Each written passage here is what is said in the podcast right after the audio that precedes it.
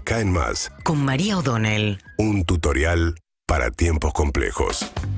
Bien, y después de la filtración que el gobierno nacional le atribuye a la Cámpora y a Axel Kisilov de lo que es el borrador del acuerdo con el Fondo Monetario, sigue Alberto Fernández y Martín Guzmán ajustando los últimos detalles. Uno ve en el borrador algunas este, algunas oraciones escritas entre paréntesis, dice falta redacción final del párrafo y demás. Bueno, en eso están y sobre todo concentrados en una parte que es muy delicada que tiene que ver con la quita de subsidios y cómo se va a hacer la quita. Y eso también va a generar mucho ruido, pues sabemos que venía ya la discusión dentro del Ministerio de Economía, donde hay un funcionario clave, que es la Subsecretaría de Energía, que es Basualdo, alineado con la Cámpora, a quien Guzmán quiso echar del ministerio y no pudo, pero sobre todo porque lo que discuten es cuánto y de qué dimensión tiene que ser la quita de subsidios. Si uno lee el acuerdo, dice focalizar mejor los subsidios en energía para reducir el peso. El 11% del eh, presupuesto se va en subsidiar en, en estas tarifas de gas y de luz. La idea es bajar los subsidios y aumentar tarifa. ¿A quiénes? Bueno, lo que dice el documento dice reducir con criterios racionales las tarifas y segmentar y además de la segmentación que ya fue anunciada de los 11 barrios de la ciudad de Buenos Aires y de Vicente López y San Isidro, más los barrios cerrados del conurbano que van a sufrir quita de subsidios, este documento identifica nueve áreas urbanas que no nombra, que dice que van a quitar subsidios ahí también. Y se discute también qué va a pasar con en grandes localidades del interior de la provincia de Buenos Aires, caso Mar del Plata, Bahía Blanca y La Plata. Y después también entra en discusión Córdoba y otras localidades del país en las cuales, si bien ya no es Edenor y Edesur, también quieren aplicar la tijera, el recortar subsidios para este, subir, digamos, obviamente la consecuencia va a ser que a los que le quiten el subsidio van a pagar más tarifa y eso va a significar un ahorro para el Estado Nacional respecto a lo que hoy destina en términos de subsidios. Así que la gran discusión en este momento es subsidios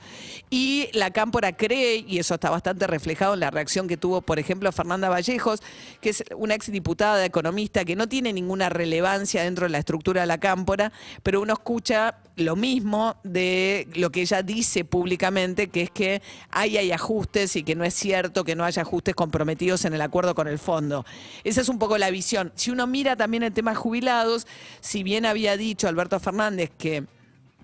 no se iba a tocar el régimen jubilatorio y que lo que caracteriza a este acuerdo, en diferencia a otros, es que no está pidiendo ajuste el Fondo Monetario ni reformas tipo jubilatoria o laborales, que eran clásicas cosas en la agenda. Si uno lee con más detalle el, eh, acuerdo o el borrador del acuerdo que está circulando, sí dice que si bien van a mantener la, la fórmula jubilatoria, que es en base a la cual se ajustan el 70% de los jubilados, que son los que ganan la mínima, dice que hay que mirar los regímenes especiales y por otra parte analizar la prolongación voluntaria de la vida laboral, algo en lo que ya había empezado a trabajar también Mauricio Macri, que es extender también la fecha de la jubilación, pero en forma voluntaria. El que quiere quedarse trabajando una vez eh, pasado el plazo de la fecha jubilatoria podría llegar a hacerlo. La cuestión es que si uno empieza a mirar en, la, en el detalle, bueno, aparecen todas estas estas cuestiones que seguramente van a generar un debate grande cuando una vez que terminen de diseñarlo, insisto, espera el Poder Ejecutivo terminar de hacerlo en las próximas horas con el fondo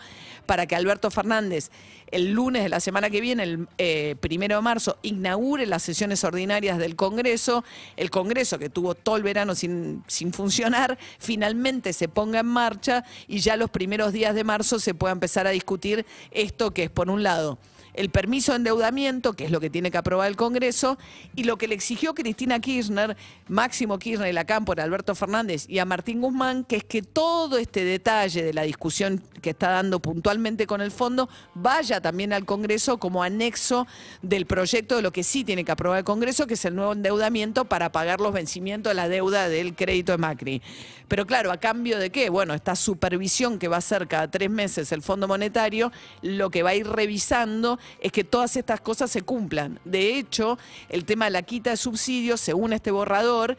está prevista la segunda segmentación que abarca nuevas áreas a las que le van a sacar subsidios para el mes de mayo. O sea que trimestralmente, una vez que se ponga en marcha ese mecanismo, va a estar el Fondo Monetario revisando qué pasa con el cumplimiento de esto que es el acuerdo que, si todo sale de acuerdo a lo esperado por el gobierno, se firmaría en las próximas horas.